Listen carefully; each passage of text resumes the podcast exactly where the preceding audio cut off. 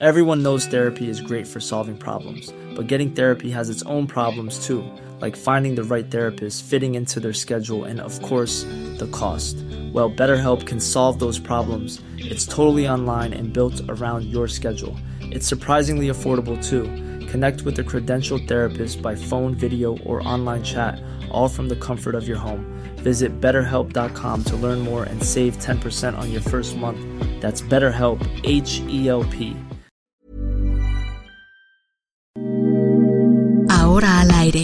a la una, con Salvador García Soto. Un encuentro del diario que piensa joven con el análisis y la crítica. A la una, con Salvador García Soto.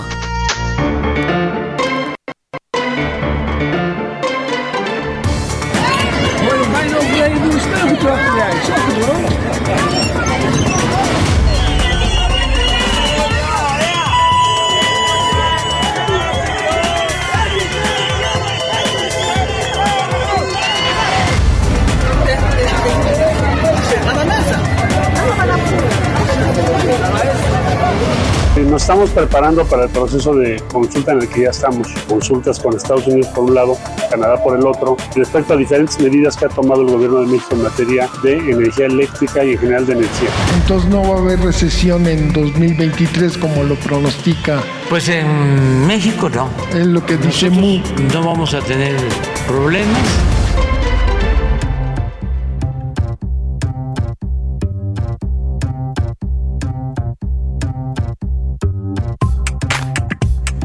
De la tarde con un minuto, una de la tarde con un minuto. Bienvenidas, bienvenidos a la una con Salvador García Soto en el Heraldo Radio. A nombre del titular de este espacio, el periodista Salvador García Soto, yo soy José Luis Sánchez Macías y le voy a informar también a nombre de todo este gran equipo que hace posible día a día este espacio informativo que jóvenes profesionistas del periodismo y de la producción radiofónica preparamos todos los días para entregarle a usted y para presentarle un espacio radiofónico donde se informa, donde además le, le contamos y le desmenuzamos la noticia. Además, también lo entretenemos en estos medios días de todos los días aquí en las frecuencias de Heraldo Radio. Gracias por sintonizarnos, por hacerlo a través de las ondas gercianas de su radio. Gracias por compartir sus tardes día a día con nosotros y también si lo hace a través de la manera digital. Tenemos mucho que contarle en este jueves, jueves 28 de julio, jueves 28 de julio, el último jueves de este mes, ya para encaminarnos a agosto y a las vacaciones. Los chavitos ya están contando los minutos y eh, los segundos en el reloj para irse de vacaciones. Ya acaba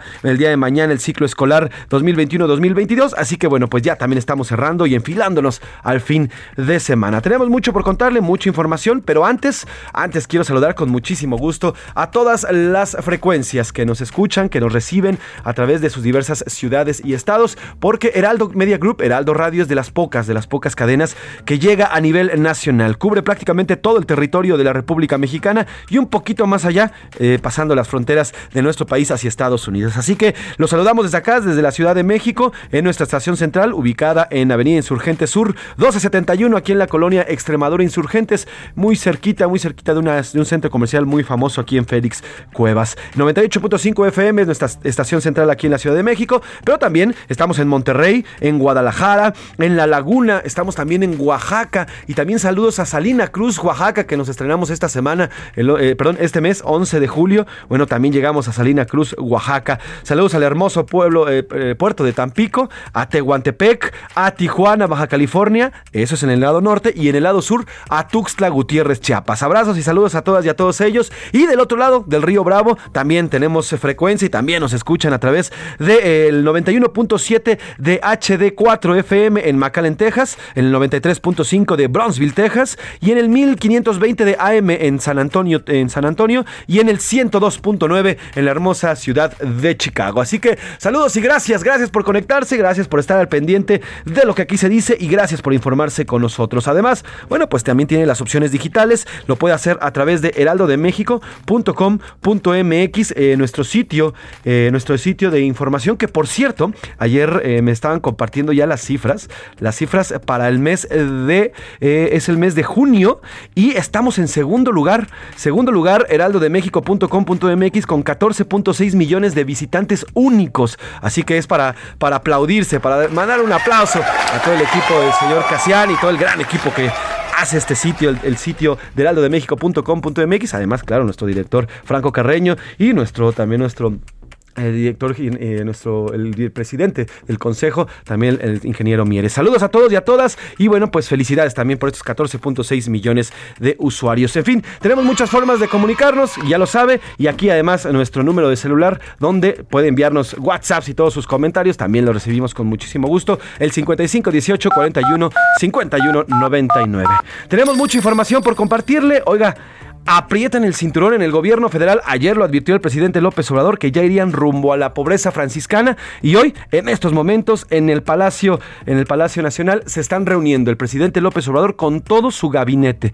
¿Para qué? Bueno, pues para analizar un programa de austeridad republicana y de pobreza franciscana. Así que todo el gabinete está reunido en estos momentos con el presidente López Obrador. Iremos a Palacio Nacional para el reporte. Y de la mano, el presidente además negó que hubiera una ruptura con Estados Unidos y Canadá por estas consultas relacionadas con el TEMEC que lanzaron ambos países en torno a la política eh, energética que hay en, México. Así que hoy el presidente les cuestionado y dice, no, no creo que no va a haber eh, rompimiento con los dos países, no se va a quebrantar el TEMEC. ¿Por qué? Porque a nadie le conviene. Y de eso está muy seguro el presidente López Obrador. Y a la cárcel esta mañana trasladaron a los cuatro detenidos durante el operativo en el que se aseguraron más de media, perdón, tonelada y media de cocaína al reclusorio norte. Estos personajes que fueron eh, detenidos la semana pasada, no, esta misma semana, el martes, el martes fueron detenidos luego de que se les incautara más de tonelada y media de cocaína con un valor aproximado de 400 millones de pesos aquí en México y ya en Estados Unidos, bueno, pues subiría al doble. Así que ya fueron trasladados al reclusorio norte estos, estos presuntos narco, narcocriminales. Y en la mira, niegan amparo a Karime Macías, ex esposa del ex gobernador de Veracruz, Javier Duarte. Buscaba que revocaran la orden de aprehensión con fines de extradición que hay en su contra y se lo negaron. Le dijeron, lo siento, pero usted ya no merece la abundancia, lo que merece es una orden de aprehensión y no hay, no hay nada, nada que eh, otorgarle en cuanto jurídicamente. Así que bueno, pues ya no le dieron el amparo a la señora eh, Karime Macías. Y más tiempo, aunque Mario Delgado termina su periodo al frente de Morena el 29 de agosto de 2023, en medio del arranque del proceso electoral de 2024 aseguró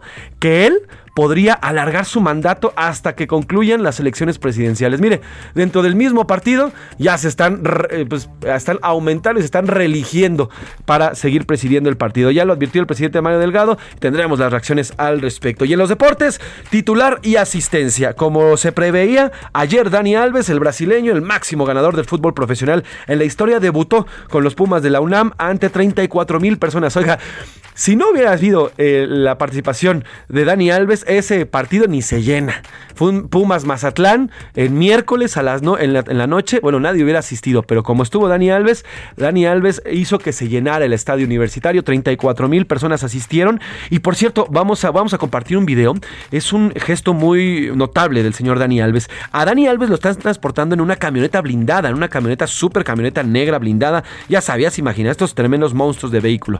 Bueno, pues se le vio a Dani Alves cuando sale del hotel donde estaban concentrados que los guaruras, porque también tiene guaruras, lo llevaban hacia la camioneta. Él decidió que no, él le abre la puerta, se da la vuelta y se sube al camión con todos sus compañeros de los Pumas. Así que gran gesto del eh, brasileño. Y en el entretenimiento, Anaí Arriaga nos va a platicar de la nueva conquista de Luis Miguel del Sol de México. ¿Con quién anda?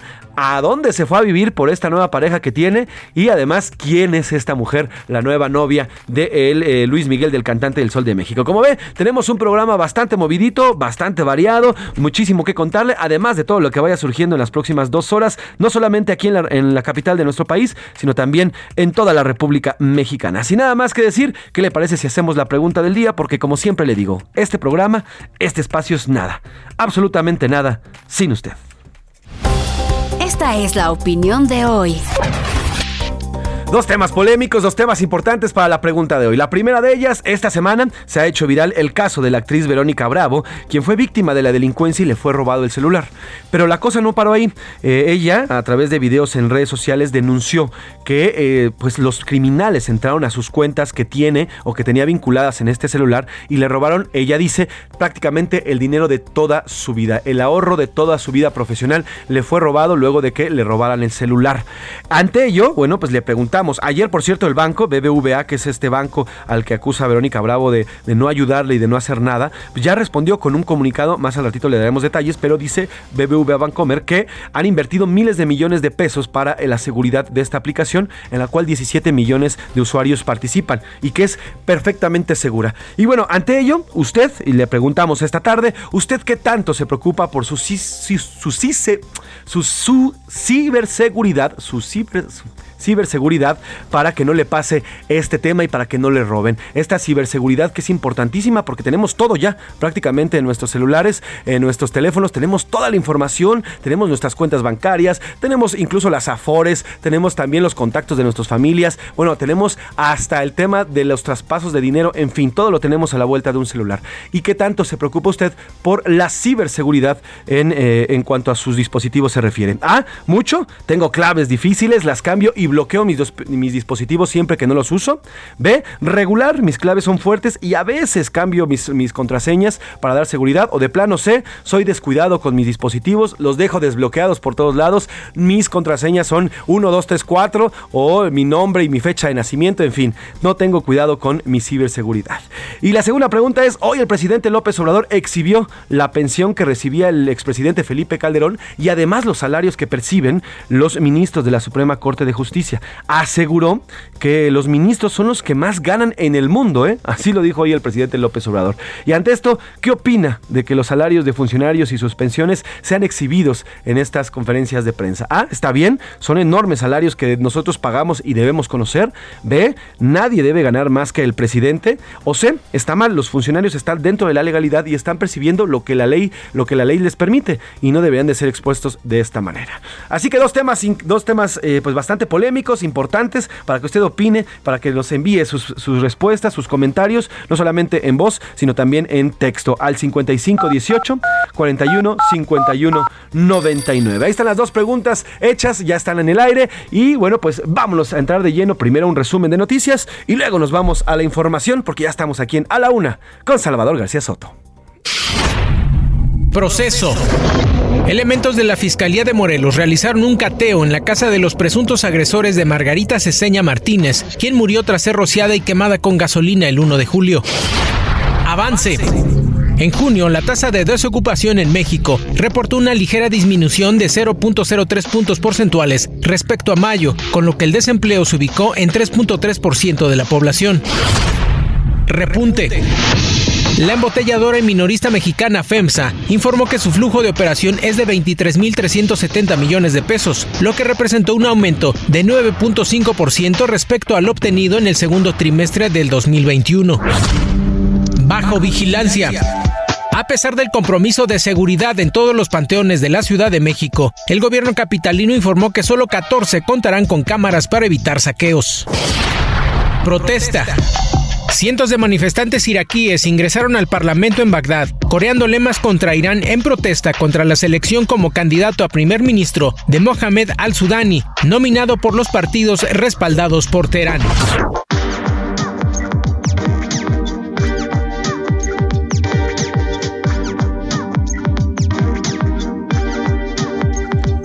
De la tarde con 13 minutos, una de la tarde con 13 minutos y arrancamos con la información de lleno. Este jueves el presidente Andrés Manuel López Obrador recibe y ya está reunido en estos momentos en Palacio Nacional a su gabinete para analizar el plan, y así ya lo han llamado, el plan de pobreza franciscana del gobierno federal. Esto en miras a los últimos dos años del gobierno actual del gobierno del presidente López Obrador. Están ahí y llegaron a Dan Augusto López, el secretario de Gobernación, Ariadna Montiel, titular de Bienestar, Rafael Ojeda, secretario de Marina, Rosa Isela Rodríguez, titular de Seguridad y Protección Ciudadana Federal, Delfina Gómez, de la Secretaría de Educación Pública, eh, Rocío Nale, de la Secretaría de Energía, también está Jorge Alcocer, de Salud, Alejandra Frausto, de Cultura, además de Octavio Romero, de Pemex, Zoé Robledo, de LIMS y Manuel Barlet, el director de la Comisión Federal de Electricidad.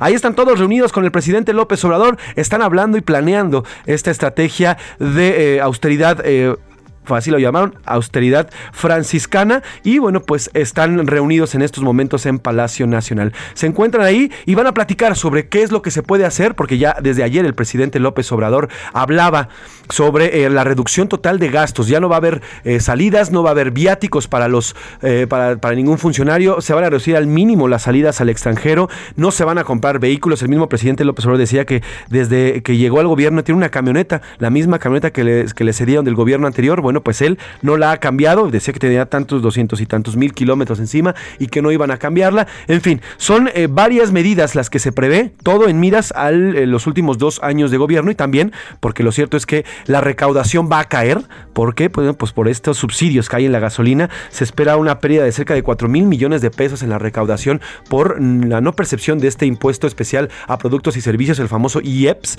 que no se va a recibir por las gasolinas. Y bueno, pues va a entrar menos dinero a las arcas. Pero, bueno, pues también se viene un cierre del, gobierno del presidente López Obrador y tiene que meterle todo, toda la carne al asador, tanto a sus obras por ejemplo, eh, la famosa eh, refinería Olmeca o Dos Bocas, como se conoce, así como el Tren Maya, que ambos ya tienen un sobrecosto por lo menos del 15%, las dos obras, ¿eh? Y además no se están entregando, hoy la refinería no está refinando nada, a pesar de que se haya inaugurado, entre comillas, y bueno, pues el Tren Maya continúa detenido, o por lo menos las obras no, no llevan la velocidad que el presidente querría. Esto debido a que, ya lo sabemos, el Tren Maya en su tramo 5 Sur y el tramo 5 Norte está afectando a la selva y está destruyendo la selva, además de los acuíferos. Así que bueno, pues el presidente necesita dinero, necesita lana y bueno, va a implementar estas medidas de austeridad o ya pobreza franciscana que se van a, meter en el gobierno. Así que nada, a toda esta secretaría les va a decir nada, nada de, viaje, de viajes al extranjero, reducción al mínimo de los viáticos, no va a haber ya compras de vehículos y todo ese dinero, todo ese ahorro,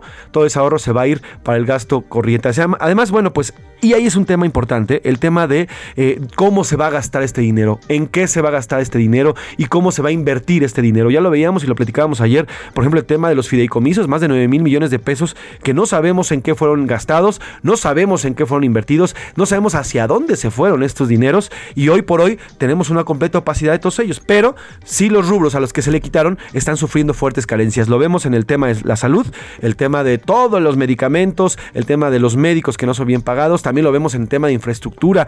Las obras prioritarias del presidente son las obras y lo demás se está dejando atrás. El, hubo un hospital, el hospital de Querétaro, más adelante vamos a platicar de él, se acaba de inaugurar el 25 de febrero. Cinco meses después, ayer, exactamente cinco meses después, ayer, se estaba inundando este hospital. Un, hospital que supone que está nuevo allá en Querétaro, bueno, ya se inundó por las fuertes lluvias. Pero bueno, se mantiene esta reunión, están reunidos en Palacio Nacional y vamos hasta allá, hasta esta parte, el primer cuadro de la República, de la capital de la República Mexicana, con Paris Salazar, que nos tiene la información. ¿Cómo estás, París? Buenas tardes, cuéntanos eh, qué se sabe de esta reunión.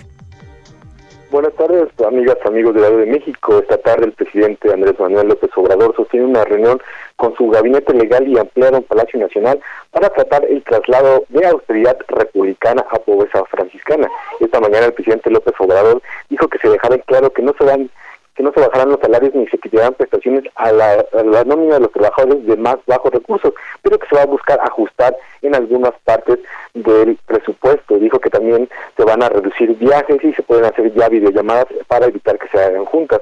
Van eh, hasta este momento ya han llegado los secretarios Albán Augusto López, el secretario de Gobernación, la secretaria del Bienestar, Adriana Montiel, el secretario de Marina, Rafael Ojeda, y la secretaria de Seguridad Ciudadana y Protección Ciudadana, eh, Rosa Isela, así como la secretaria de Educación Pública Delfina Gómez y la secretaria de Energía Racional, y es que están analizando qué formas se pueden todavía tener más recursos, pero dijo el presidente que no se van a tocar a los, los ingresos del personal de base ni tampoco habrá despidos de trabajadores del gobierno federal información que yo tengo hasta el momento. Y la, que la cual te agradezco, París, y bueno, pues van enfilados a esta pobreza franciscana, así lo ha llamado el presidente López Obrador, una pobreza franciscana que veremos en qué, en qué, pues en, qué va y de qué va y a qué rubros va, va a afectar además. Eh, París, ¿se sabe por lo menos eh, de qué de hablaría o a qué, eh, a qué se le quitaría recursos para hacer estos ahorros? Sí, estarían viendo algunos gastos de operación, reducir algunos viajes y algunos viáticos para funcionarios, hacer menos menos viajes de, supervisión, quizás vía videollamadas, algunos encuentros, también reducir los viáticos de los servidores públicos que están asignados Se nos perdió la llamada ahí con París, ya no lo escuchamos. Pero bueno, también sería bueno que revisáramos cuánto gasta el presidente López Obrador con sus viajes de fin de semana.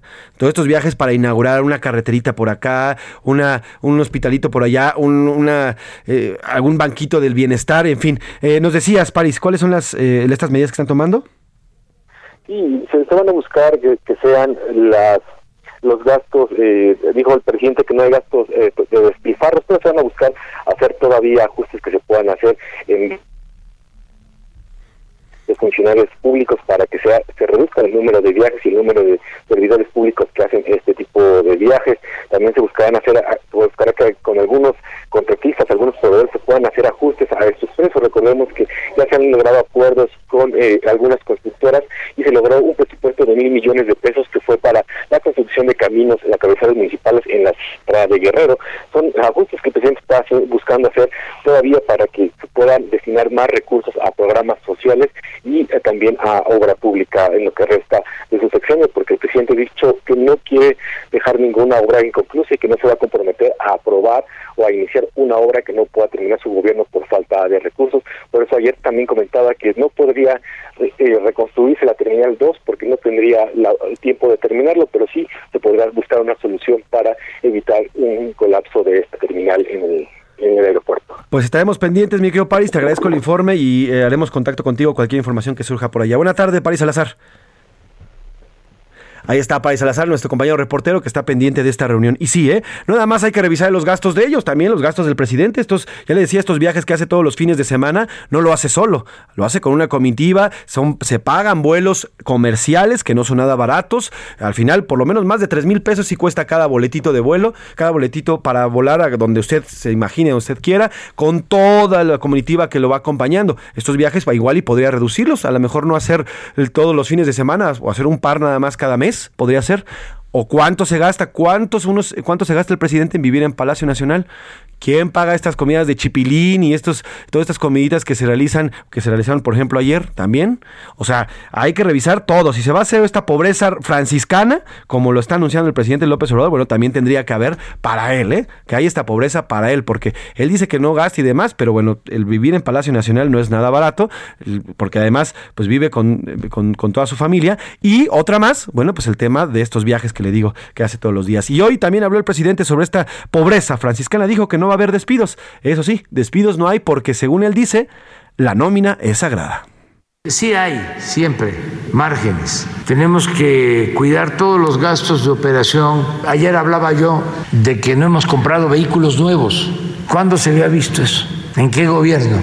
Si lo primero eran los carros, aviones, pues ahí está el presidente. Oiga, dice que la nómina es sagrada, pero ¿qué tal hoy? Hoy exhibió cuánto ganan los, eh, los ministros de la Suprema Corte de Justicia de la Nación. Pues no que la nómina es sagrada, pues entonces ¿por qué critica tanto estos, eh, pues estos salarios que perciben los ministros? Además, bueno, pues el presidente López Obrador habló ayer, habló sobre la cena que sostuvo, que sostuvo eh, por la noche, que sostuvo por la noche con varios empresarios, con varios empresarios en, en Palacio Nacional.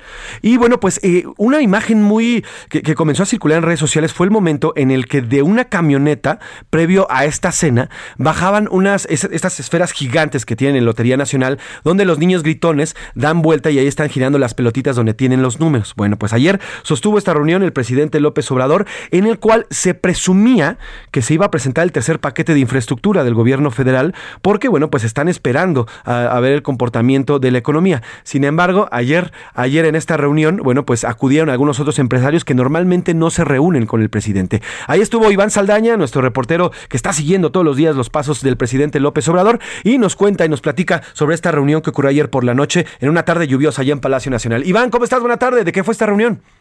Buenas tardes, José Luis, y a todo el auditorio. Sí, esta reunión duró tres horas. El día de ayer concluyó alrededor de las 23 horas.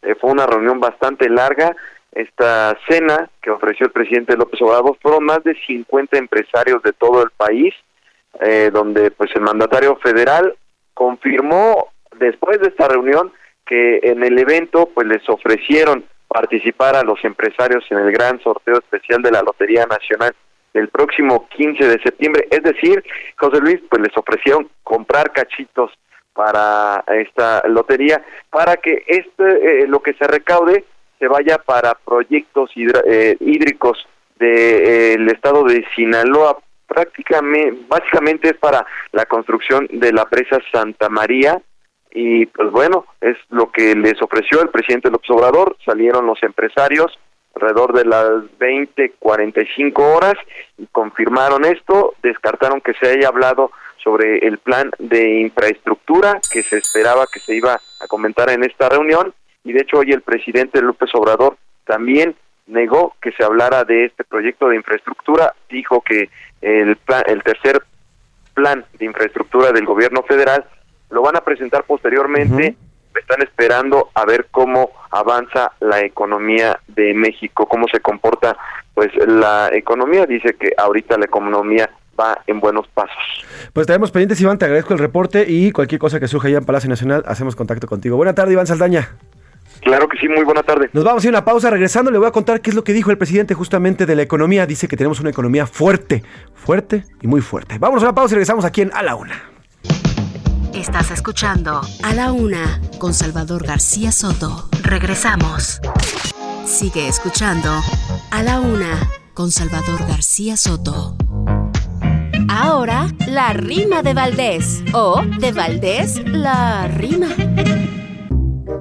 A mediados de febrero, como que poco llovió, con agua lo reportó como un indicio primero. Y ahora me desespero porque dos terceras partes del país están para ahogarte.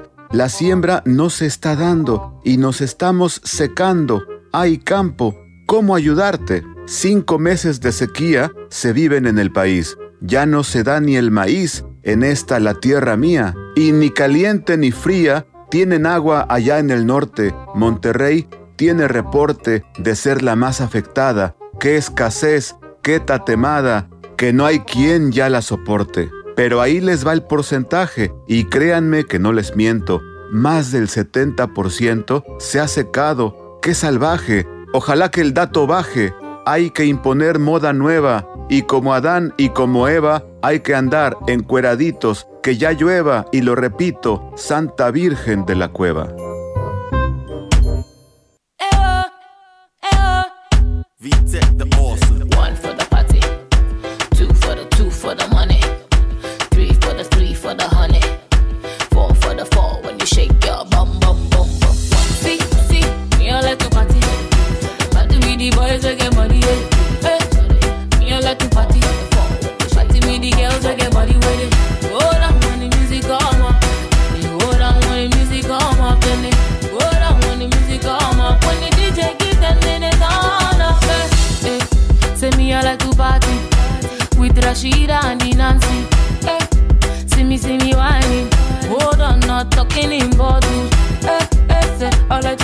La tarde con 31 minutos, una de la tarde con 31 minutos. Estamos escuchando a Jemmy Aled. Ella es eh, una cantante del llamado eh, Afropop.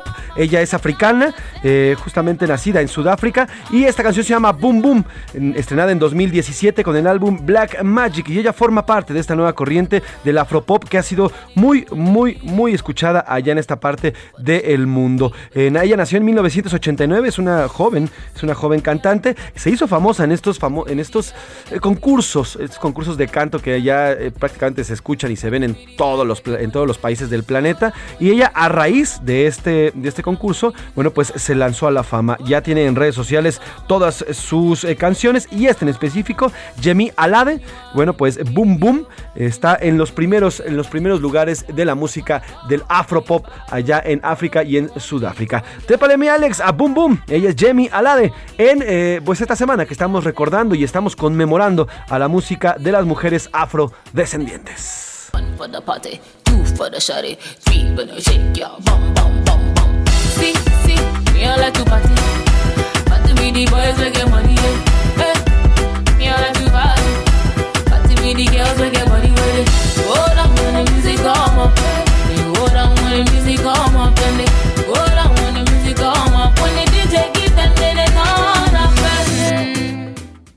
A la una, con Salvador García Soto. Una de la tarde con 33 minutos. Oiga, ya nada más para cerrar el tema, el tema de Andrés Manuel López Obrador y la economía, que eh, lo que está haciendo el presidente en estos momentos es ya planificando rumbo al cierre de su gobierno. Este tema de la pobreza franciscana que está previendo el presidente, pues es para, ya le decía, obtener mayores recursos que puedan ser inyectados a las obras. ¿Por qué? Bueno, porque además de lo que nos decía Iván Saldaña y Paris Salazar, que no quiere dejar, o al menos es en su discurso es lo que él dice, no quiere dejar ningún tipo de obra inconclusa, los cierto es que también le funcionan y le sirven como métodos de política, como métodos para empujar una elección en el 2024. Y ya lo vimos, utiliza estas obras de manera eh, política. Lo vimos el pasado primero de junio, cuando inauguró entre comillas, una refinería que no está refinando, que no está trabajando. inauguró nada más unos jardines y unas oficinas, pero lo vendió como si fuera esta inauguración. Y bueno, pues además está planteando también cómo va a estar la economía y cómo prevé que sea la economía dentro de estos últimos dos años. ¿Por qué? Porque si hay dos cosas con las que se va a calificar el gobierno del presidente Andrés Manuel López Obrador. Uno es la seguridad, definitivamente, y que ahí, a pesar de lo que digan con sus cifras eh, que supuestamente estamos mejor y que han bajado los homicidios, la verdad es que no nos está yendo nada bien. Y la segunda es la economía, que ese es un tema que en estos momentos está mayormente influenciado por el tema internacional, pero sí definitivamente las decisiones que se toman internamente tendrán mucho que ver en las repercusiones, porque apenas estamos viendo la puntita del, del iceberg de toda esta crisis económica a nivel mundial que estamos viviendo. Rusia acaba de cerrarles el 80% de suministro de gas a Europa. Esto va a provocar una mayor alza en los combustibles a nivel mundial. ¿Por qué? Bueno, porque va a haber una mayor eh, petición por parte de los eh, países europeos de gas y de, combustibles y esto va a encarecer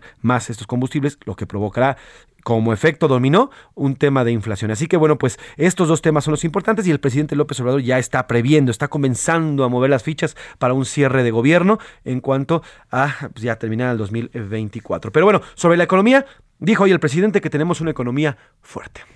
La verdad que estamos muy bien, sigue muy fuerte el peso, tenemos una inflación controlada, abajo de la inflación de Estados Unidos y de Europa. De todas formas, vamos a reforzar el plan antiinflación. Hoy precisamente tenemos reunión con productores, con distribuidores de alimentos, pues ahí está el presidente López Obrador, dice que está fuerte, que va a haber una, va a haber, está además ya previendo un segundo plan para contener la inflación, que la verdad es que no ha podido. En, finales de abril se lanzó este primer plan para pues intentar frenar el aumento de precios en la canasta básica. Estos siguen subiendo, cada quincena vemos un aumento, un aumento, un aumento en la inflación. Y bueno, al grado que estamos a 8.16, sí, no tenemos los casi 10 puntos porcentuales que tiene Estados Unidos, pero lo cierto es que el poder, el poder adquisitivo ya es mucho mayor y mucho más grande que el nuestro. Y aunque el presidente diga que lo que no quiere es afectar el poder adquisitivo de los mexicanos, pues eso ya, eso ya pasó. Definitivamente hoy, con los salarios que no aumentan, no podemos comprar lo mismo que comprábamos en julio del año pasado. Así que bueno, pues por lo pronto veremos también en qué va, de qué va este plan de infraestructura, el tercero que es necesario, y el tema de la planeación de esta pobreza eh, franciscana y de los precios para los consumidores. Vamos a otro tema. A la una, con Salvador García Soto. Parece que va a llover, el cielo se está nublando. Parece que va a llover, ay mamá me estoy mojando.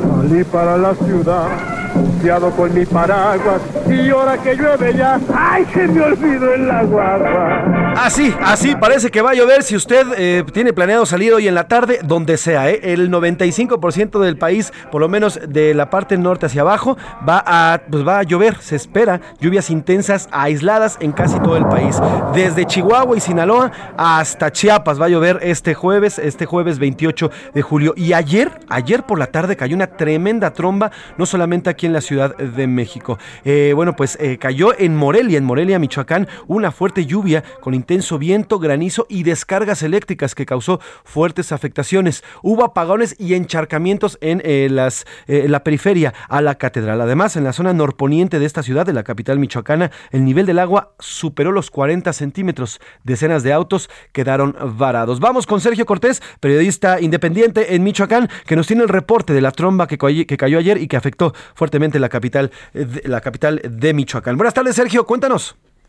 ¿Qué tal, José Luis? Te saludo con mucho gusto y te informo que al menos 20 colonias afectadas, más de 30 vehículos dañados, un número hasta el momento no cuantificado de viviendas siniestradas, árboles caídos y decenas de personas desalojadas. Es el saldo hasta el momento que dejó la tromba de ayer miércoles que cayó poco después de las 5 de la tarde aquí en Morelia, aquí en Michoacán, y que duró cerca de dos horas.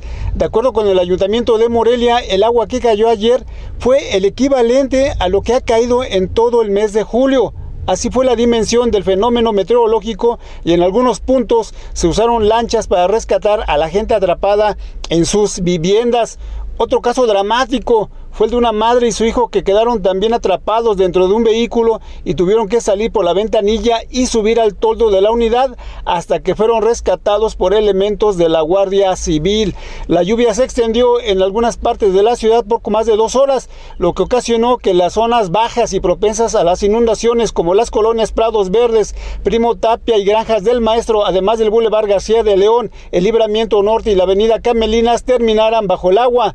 Al corte de las 22 horas, José Luis, de ayer, la Coordinación Estatal de Protección Civil reportó que contabilizaron 32 vehículos afectados por los encharcamientos y las inundaciones, mientras que el nivel del agua en el Río Grande subió al 90% de su capacidad, pero ya este jueves observó que bajó este nivel. Por fortuna, por fortuna también hasta este día las autoridades de protección civil estatal y municipal pues reportan que no hay víctimas mortales afortunadamente.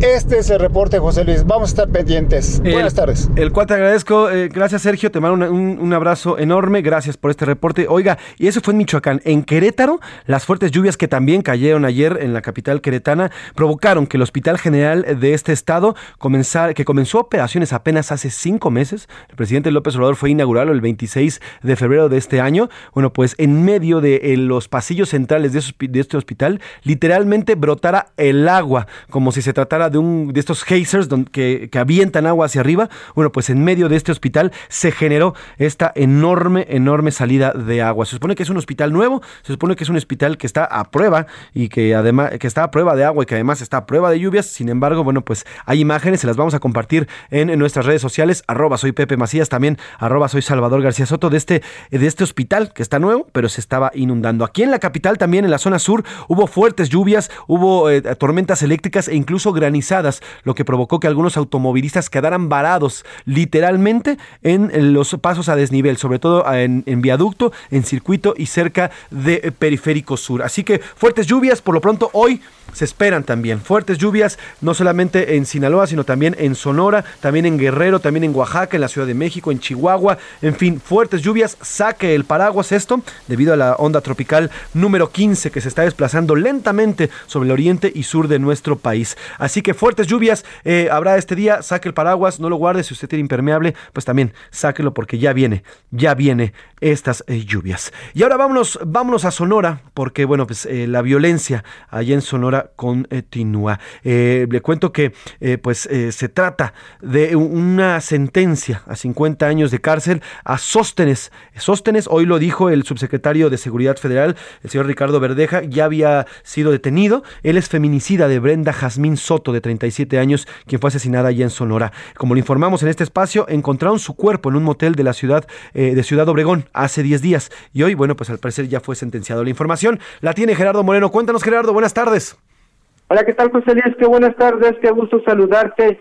Y efectivamente te quiero platicar que este caso fue gracias a un procedimiento abreviado que se logró emitir una sentencia condenatoria de 50 años de cárcel en contra de Sóstenes N por el delito del feminicidio de Brenda Jazmín Soto Jaime, que recordamos, como bien decías, fue una mujer de 37 años de edad encontrada sin vida adentro de un motel, esto en Ciudad Obregón, Sonora, hace 10 días.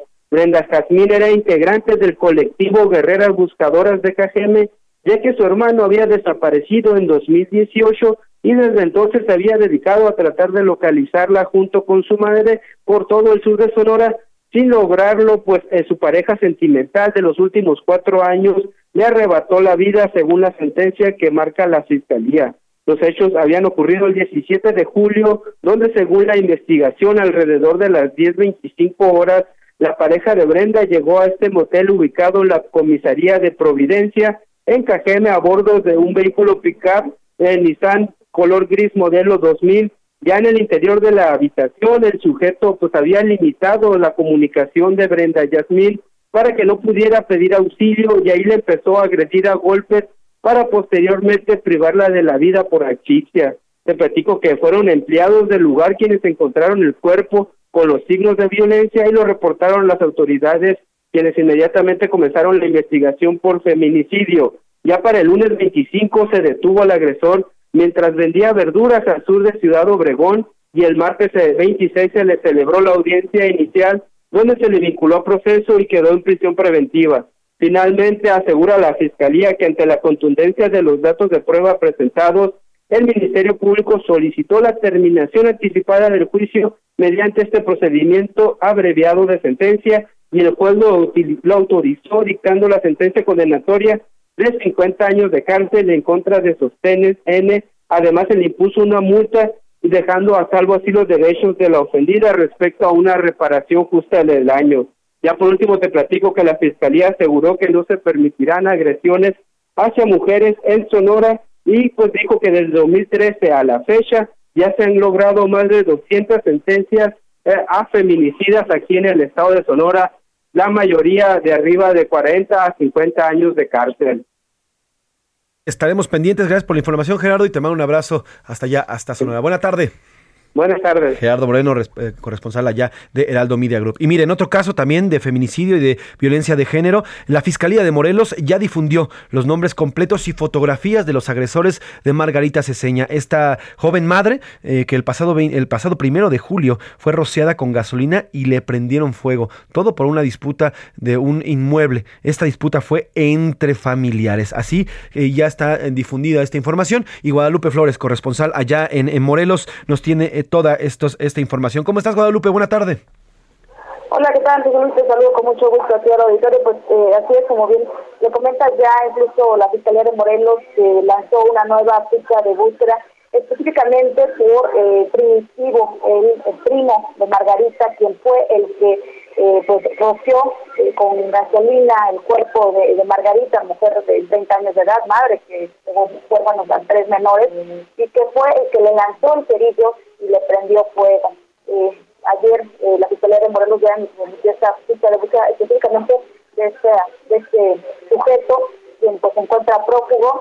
Hay diversos eh, cuestionamientos porque pues Margarita Cristina Martínez eh, ya había sido, no solo fue víctima de este ataque con gasolina y fuego, sino también eh, pues el, a mediados del mes de mayo había sido agredida por este grupo de primos, de familiares, dos, dos primas y sus esposos, igual que su tía por parte de su mamá, y había acudido a la Fiscalía eh, General, eh, bueno, la regional que se, encuentra en Cuautla, y no se había procedido, no se había, no se había hecho el debido proceso de, levantar la, la demanda, la, la denuncia penal porque, pues no, eh, de acuerdo al MP, al Ministerio Público, pues eh, lesiones no eran eh, severas. Y hoy, precisamente, también comentarte que el comisionado de Seguridad, José Antonio Ortiz Guarneros, confirmó que 150 elementos de la Policía Municipal, es decir, de Cuautla y del Estado, son investigados por asuntos internos. ¿Esto por qué? Porque eh, no aplicaron los protocolos y esto eh, pues provocó eh, también el feminicidio de, de Margarita. Esto debido a que ya habían, denunciado que había sido agredida en varias ocasiones por estos familiares. Guadalupe, el, ¿El gobernador Cuauhtémoc ha dicho algo? ¿Se ha expresado al respecto? ¿Ha dicho algo? El gobernador Cuauhtémoc Blanco Bravo en este momento no ha emitido eh, pues, ninguna declaración, no hay ningún pronunciamiento eh, pues, eh, sobre este hecho, este feminicidio que ha consternado no solo a Morelos, ¿no? sino al país entero, incluso a nivel internacional.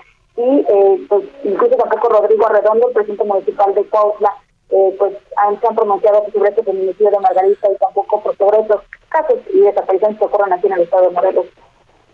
Pues está bien, pues aquí así, así la cosa, pero ¿qué tal? Estoy viendo la cuenta oficial del gobernador Cuauhtémoc Blanco Bravo, presumiendo sus partidos de fútbol, que tuvo un partido amistoso entre representantes de medios y los valientes de Zacatuches, y también, bueno, la visita hoy del señor Ken Salazar allá a Morelos, pero nada, nada sobre este horrible feminicidio. Te agradezco el reporte, mi querida Guadalupe, te mando un abrazo. Muy buenas tardes. Guadalupe Flores, ella es corresponsal allá en, la entidad de Morelos. Pues así, el, el gobernador Cuauhtémoc Blanco, el exfutbolista, bueno, pues eh, estoy viendo su literalmente su cuenta de Twitter, solamente tiene fotografías de este partido, un video que lo tiene ahí eh, eh, pineado, como se dice, lo tiene ya fijado en su cuenta, y bueno, pues algunos otros, algunos otros eventos, pero nada, nada, ni siquiera lamentando este feminicidio, prometiendo seguridad, prometiendo algo, nada, señor gobernador de Morelos. En fin. Y vamos a otro tema aquí en la Ciudad de México, aquí se lo informamos el pasado martes, esta, este decomiso de más de 1.600 kilogramos de cocaína, que según el secretario de Seguridad Ciudadana, Omar García Harfuch, equivaldrían a cerca de 400 millones de pesos. Se trata de uno de los decomisos, o si no es que el, el decomiso, ahorita me va a corregir Carlos Navarro, nuestro compañero reportero, es decomiso más importante de esta droga de cocaína en, en la capital. Y bueno, pues ya los detenidos, estas personas que transportaban esta droga, ya fueron trasladados. La información la tiene Carlos Navarro, reportero de la Ciudad de México. ¿Cómo estás, Carlos? Buena tarde. Buenas tardes, José Luis. Te saludo con gusto a ti, al auditorio. Y es correcto, es el aseguramiento de droga más grande que se ha llevado aquí en la Ciudad de México, 1.680 kilogramos de cocaína, y es el más grande que se ha hecho aquí en la capital del país. También te comento que los cuatro detenidos durante este operativo en el que se aseguró este 1.6 de toneladas de cocaína fueron trasladados ya al reclusorio preventivo varonil norte, el famoso Reno. A través de un comunicado de prensa, la Fiscalía General de Justicia de la Ciudad de México informó que a los señalados se les acusa como probables responsables de la comisión de delitos contra la salud. Es por ello que fueron puestos a disposición de un juez de control para formularles la imputación correspondiente. Comentarte que la carpeta de investigación fue judicializada como resultado del trabajo coordinado entre la gente del Ministerio Público de la Fiscalía de Investigación de Asuntos Relevantes, de la Coordinación General de Investigación de Delitos de Alto Impacto y agentes de la Policía de Investigación y personal de servicios periciales.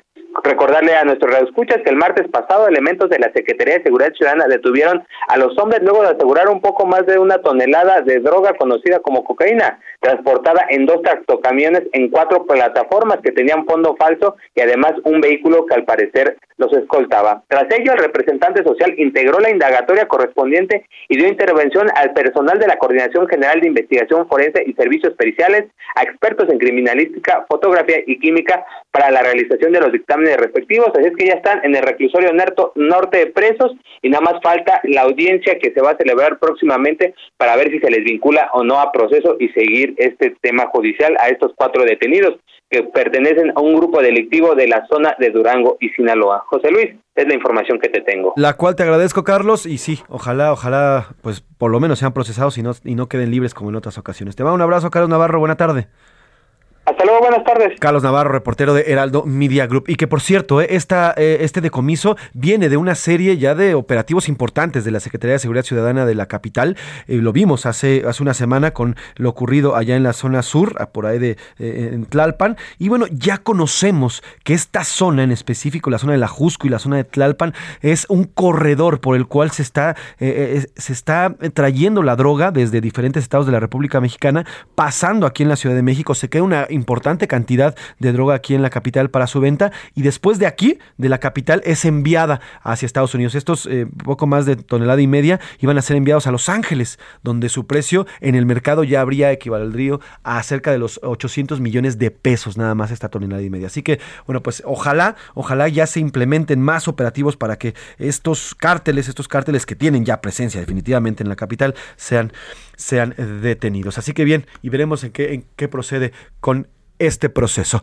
Siguiendo con eh, la Ciudad de México, vamos, vamos a, a, la zona de Luis Cabrera, porque ahí está Gerardo Galicia con un reporte de un socavón. Esos sí son socavones de adeveras. ¿Cómo estás, Gerardo? Cuéntanos qué pasó en esta parte de la ciudad. Así mi querido José Luis, excelente tarde. Es un tremendo hoyo el que se generó justo en el cabellón que divide ambos sentidos de la avenida Luis Cabrera. Esto ocurre llegando a la colonia San Jerónimo Aculco, específicamente frente a la calle Benito Párez. Y es por este motivo que tenemos la presencia es de elementos de protección civil de la alcaldía Magdalena Contreras y también del gobierno de la Ciudad de México. Está de hecho el alcalde elaborando y realizando una serie de recorridos en toda esta zona. Se está utilizando eh, un georradar para conocer eh, cómo está el eh, subsuelo y es que este socavón, para darnos un diámetro, José Luis, mide cerca de cuatro metros de diámetro por cinco o seis de profundidad y de hecho eh, nos comentaban elementos de protección civil que al interior eh, es una oquedad de 20 metros cuadrados. Es un socavón verdaderamente grande, parece una caverna. Eso sí es un cráter, eso sí literalmente es un cráter, querido Gerardo. Está gigante. está enorme, mi querido José Luis. Y de hecho, parte, parte de este socavón está ya invadiendo el carril de extrema derecha de la avenida Luis Cabrera con dirección al anillo periférico. Por este motivo vamos a tener reducción de carriles mientras se repara. Y cabe mencionar que la reparación eh, se va, va, a comenzar, pero luego de los estudios que están realizando con el georradar y en esta reparación van a participar elementos o representantes de la Supervía Poniente, que de hecho pasa eh, sobre este enorme hoyo, va a participar también el gobierno capitalino y la Magdalena Contreras. Por este motivo se ha colocado también un puesto de mando al lado del socavón. La buena noticia es que no será necesario evacuar a ningún vecino, todos los trabajos se van a realizar sobre este camellón Así que la única recomendación para nuestros amigos es manejar con precaución porque se van a encontrar con reducción de carga. Te agradezco el reporte, Gerardo. Y bueno, pues vamos a subir imágenes también en nuestras redes sociales. Ahí si nos compartes un par de fotografías para que vean el tamaño de este boquete que se hizo. Buena tarde, Gerardo. De manera inmediata la mandamos. Excelente tarde. Gracias, Gerardo Galicia, motorreportero de Heraldo Media Group, siempre pendientes aquí en las calles de la ciudad. Se nos fue ya la primera hora, se nos fue rapidísimo con muchísima información. Nos vamos a ir con música. Vamos a escuchar a, La Lupe, esta, eh, esta eh, cantante eh, también cubana, con la canción ¿Qué te pedí? del álbum Tito Fuentes Swings, The Exciting La Lupe Sings de 1965. Súbele mi Alex y nos vamos a hacer la pausa y regresamos aquí en A la Una. que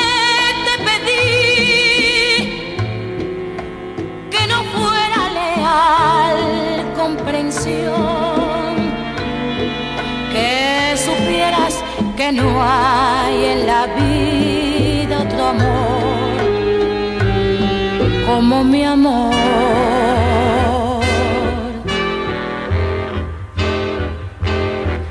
Que no te di que... Estás escuchando A la Una con Salvador García Soto. Regresamos. Ya estamos de vuelta con A la Una con Salvador García Soto.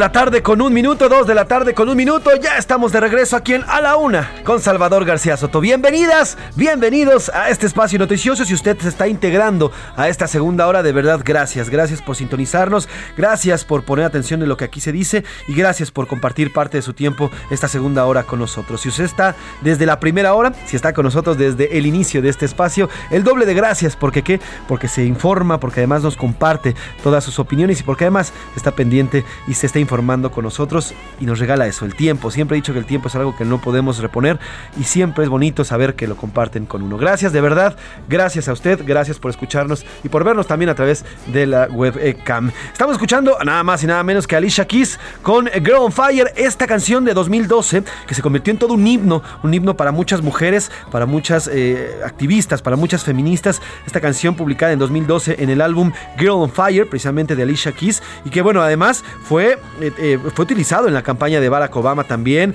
en, su segundo periodo. También fue utilizado por muchísimos artistas y muchísimos políticos para hablar en favor de, las mujeres. ah, bueno, pues Alicia Keys, o mejor conocida, o mejor más bien su nombre, Alicia Agüello Cook, nació en Nueva York el 25 de enero de 1981 y ella es Alicia Keys con esta canción.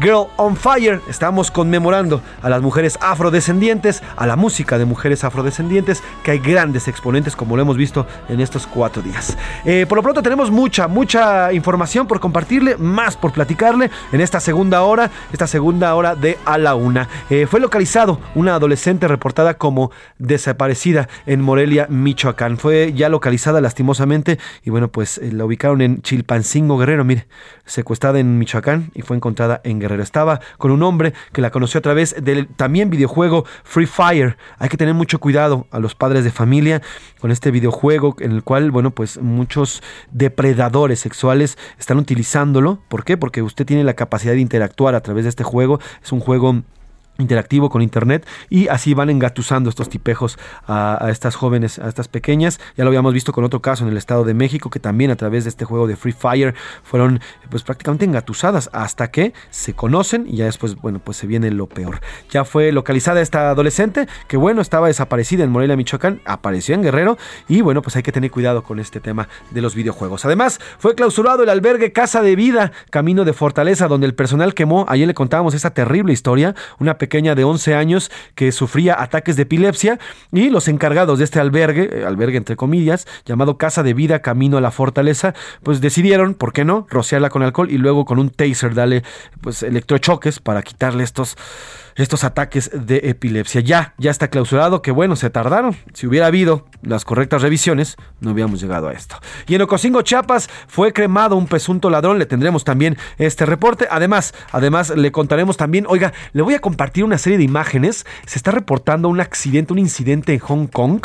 Y ahorita le voy a compartir porque es fuertísimo. Eh, durante un concierto allá en Hong Kong, la banda, una banda local de, de, pop llamada Mirror, su, Mirror como espejo, en español, Mirror en, inglés, eh, sufrió un incidente porque una de las pantallas, enormes pantallas, cae sobre uno de estos cantantes. Le voy a compartir el video y le voy a dar más información un poquito más adelante. Además, bueno, pues tenemos todas, todas sus respuestas, todos sus comentarios de las preguntas que hicimos el día de hoy. Y para eso ya está aquí mi queridísima Laura Mendiola, nuestra coordinadora de entrevistas. ¿Cómo estás, Milau? Excelente, muy contenta de acompañarte a ti ya terminando, casi, casi pellizcando el fin de semana, con toda la actitud, con un clima, la verdad es que agradable dentro de toda la lluvia que se ve que va a caer, porque tenemos aquí este ya el cielo nubladito. La verdad es que el ambiente está bastante agradable. No sé ustedes por allá en donde nos escuchan cómo les está yendo con las lluvias, ¿no? Espero que mejor que como ayer nos fue aquí en la Ciudad de México.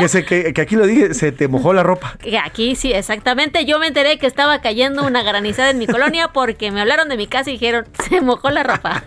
te pasaron el reporte y aquí lo dimos se te mojó la ropa. Pues sí, a cuidarse. La verdad es que sí tenemos clima agraciado aquí en la Ciudad de México, pero sí se esperan lluvias por la tarde, así que hay que tener mucho cuidado también. Porque no los el paraguas. Exacto, no guarde los paraguas, pero además maneje con precaución porque los percances viales aumentan a raíz Suerte de la con el tráfico también. Suerte con el tráfico. Y bueno, pues ojalá llueva, ojalá llueva en Monterrey, ojalá llueva en la zona conurbada de Monterrey, por donde esté la presa del cuchillo, el presa, todas estas presas, bueno, pues ojalá, ojalá llueva porque hace falta agua todavía allá en esta zona de, eh, pues, de Monterrey, allá en Nuevo León. Tenemos dos preguntas importantes, interesantes, polémicas, mi querida Laura. La primera de ellas, bueno, pues este caso de Verónica Bravo, esta actriz a quien le robaron el celular y bueno, pues ella denuncia que, bueno, le roban el celular, se meten a su cuenta de BBVA dentro del celular porque pues, todo mundo tenemos eh, nuestras bancas móviles en el celular y le roban lo que ella dice, los ahorros de toda su vida profesional. Esto, bueno, pues nos hace preguntarle usted qué tanto se preocupa por la ciberseguridad, por su ciberseguridad, que hace ratito me trabé, la ciberseguridad que todos debemos tener y estar pendientes, ¿eh? porque todos tenemos un celular a la mano, un celular que usamos y hoy por hoy no podemos dejar de utilizarlo porque es vital para, pues, para el trabajo y para cualquier cosa que desarrollemos. Incluso si no tiene eh, usted una banca móvil, pues sí tiene los contactos de sus familiares, si tiene los contactos de la gente que quiere y bueno, pues esto puede eh, después derivar en, extorsiones y demás. ¿Qué tanto se cuida? ¿Qué tanto cuida la ciberseguridad. Y el segundo tema, bueno, pues esta exhibición de las pensiones y de los salarios tanto de ministros como del expresidente Felipe Calderón, ¿qué opina usted de que eh, estos salarios sean exhibidos en la conferencia de prensa? Dos preguntas interesantes, polémicas y no queda más que preguntar, Miquel Lau. ¿Qué, dice el público?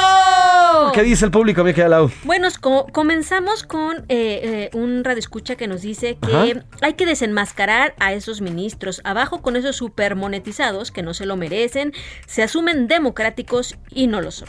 Ok, gracias por su comentario. También nos dicen por acá, las personas deben ganar un sueldo conforme a la responsabilidad y preparación para la cual son contratados y de ninguna manera los deben exhibir. Es que aquí va una situación de datos personales. ¿no? Exactamente. Entonces hay que tener cuidado con eso. Y en cuanto a la transparencia, todos tenemos el derecho a saber cuáles son sus ingresos. Atentamente, Berta Ramos Alba. Saludos para todo su equipo. Gracias, señora Berta. Le mandamos un gran abrazo y saludos. Y sí, en efecto, esa lana se sale de nuestros impuestos.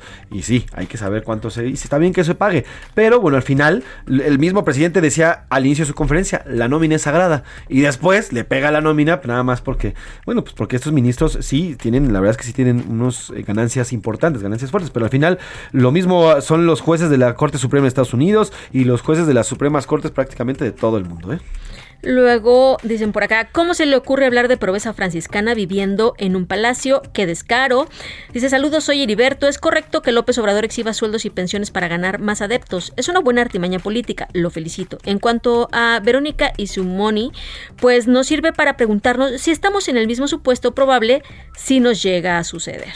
Sí, a ver, ahora, dos temas. Aquí el primero nos dice Heriberto, esta, esta austeridad. Sí, a ver, hay una reunión y si usted ahorita se da la, una vueltita por Palacio Nacional, va a haber cerca de la calle de Moneda una de camionetas en la que llegaron los secretarios de que dices austeridad pues austeridad de mis polainas, porque hay desde jeeps que cuestan un poquito más de 900 mil pesos y de ahí para adelante, ¿eh? camionetas bien blindadas, o sea, austeridad, lo que se dice, austeros, austeros, pobreza franciscana, pobreza franciscana sería que hubieran llegado, pues, en el, como el churu, por ejemplo, que utilizaba el presidente López Obrador, o un cochecito, digo, no, no digo que lleguen en bicicleta ni caminando, pero sí por lo menos en un coche, pues que no sea tan caro. Pero ahí, ahorita, si usted se da una vuelta y se pone ahí en Palacio Nacional, va a ver, es más, voy a subir una, una, fotografía que están compartiendo en redes sociales, una serie de camionetas que, bueno, hasta parece que son millonarios. Y la segunda, este tema de Verónica Bravo es importante. Mañana vamos a tener una entrevista con un experto en ciberseguridad, que es, que es importante. ¿Por qué? Porque no sabemos más detalles, porque ella no explica más detalles. Ella nada más se dedica a, decir que Vancomer, no, BVA no los ha apoyado. Pero lo cierto es que eh, muchas veces cuando nos roban el celular, Lau, nos preocupamos por recuperarlo y se nos olvida todo lo que hay dentro de nuestro celular. Lo ideal, lo ideal es que desafortunadamente pues, vivimos al, alcance de la delincuencia y nos pueden robar el celular en cualquier momento, eh, dígase, bueno, desde la calle a mano armada o en una iglesia si se nos cae y alguien lo encuentra, hijo, es muy difícil que nos lo regresen. Entonces, hay que preocuparnos por lo que está dentro. El aparato al final es algo que podemos poder volver a comprar o podemos eh, conseguir otro, a lo mejor de menos gama, pero podemos conseguir otro. Entonces, lo ideal sería que cuando nos roban el celular, de inmediato bloquearlo, bloquearlo dar de alta o hablar al banco. Usted nada más se meta a cualquier página desde otro celular o de otro teléfono, se mete a la página y ve Bancomer tal, oye, me acaban de robar mi número de celular. No tengo el número de tarjeta claro, pero mi nombre es José Luis Sánchez Macías eh, y por favor da de baja mis tarjetas. En ese momento. Y también dar de baja la línea telefónica. Si usted da de baja la línea telefónica, en lugar de ponerse a buscar dónde está, si usted da de baja esa línea telefónica, en automático la banca móvil se da de baja de ese celular, porque su banca móvil está ligada con su número telefónico. Entonces, lo, estoy, estoy presumiendo, no les digo que no da más información Verónica eh, Bravo, pero lo que yo creo es que dejó pasar mucho tiempo entre que le robaron el celular con la esperanza de recuperarlo a que hicieron los movimientos de cuenta. Entonces yo lo que le recomiendo, ya mañana le digo, tendremos este experto, es si le llegan a robar el celular, más que preocuparse por el aparato que sí duele, porque al final no son nada baratos, bueno, pues es preocuparse por la información que tenemos en nuestro celular. Y entonces dar de baja tanto el email, el número y hablar a nuestro banco. Bueno, nos dicen también por acá, eh, esta nueva ocurrencia de la pobreza franciscana va a destruir la administración pública. Los sueldos de funcionarios llevan dos recortes. Empezaron con un 50% y después otro 50% a ese 50%. Los cuadros de profesionales competentes no van a querer trabajar en el gobierno. Más las reducciones para la operación son un riesgo legal de, de quedar acusado por función pública de no cumplimiento de objetivos. Se le olvida que toda esta locura solo va a traer más inoperancia y parálisis, violando la ley de planeación que vigile cumplimiento de metas, ejes y objetivos en un plan nacional de desarrollo que ni siquiera quedó bien formulado, esto ya es un desastre.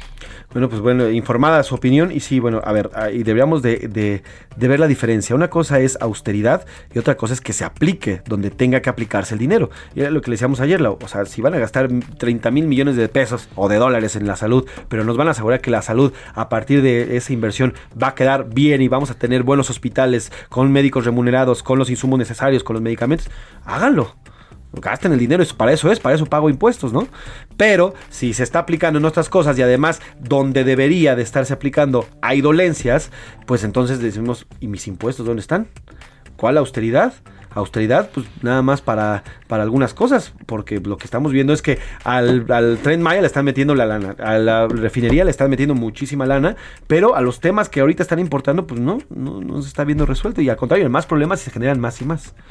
Nos dicen también por acá, hola chicos, ¿por qué no se bajan los salarios de los diputados locales y federales y del mismo presidente para estar con el pueblo?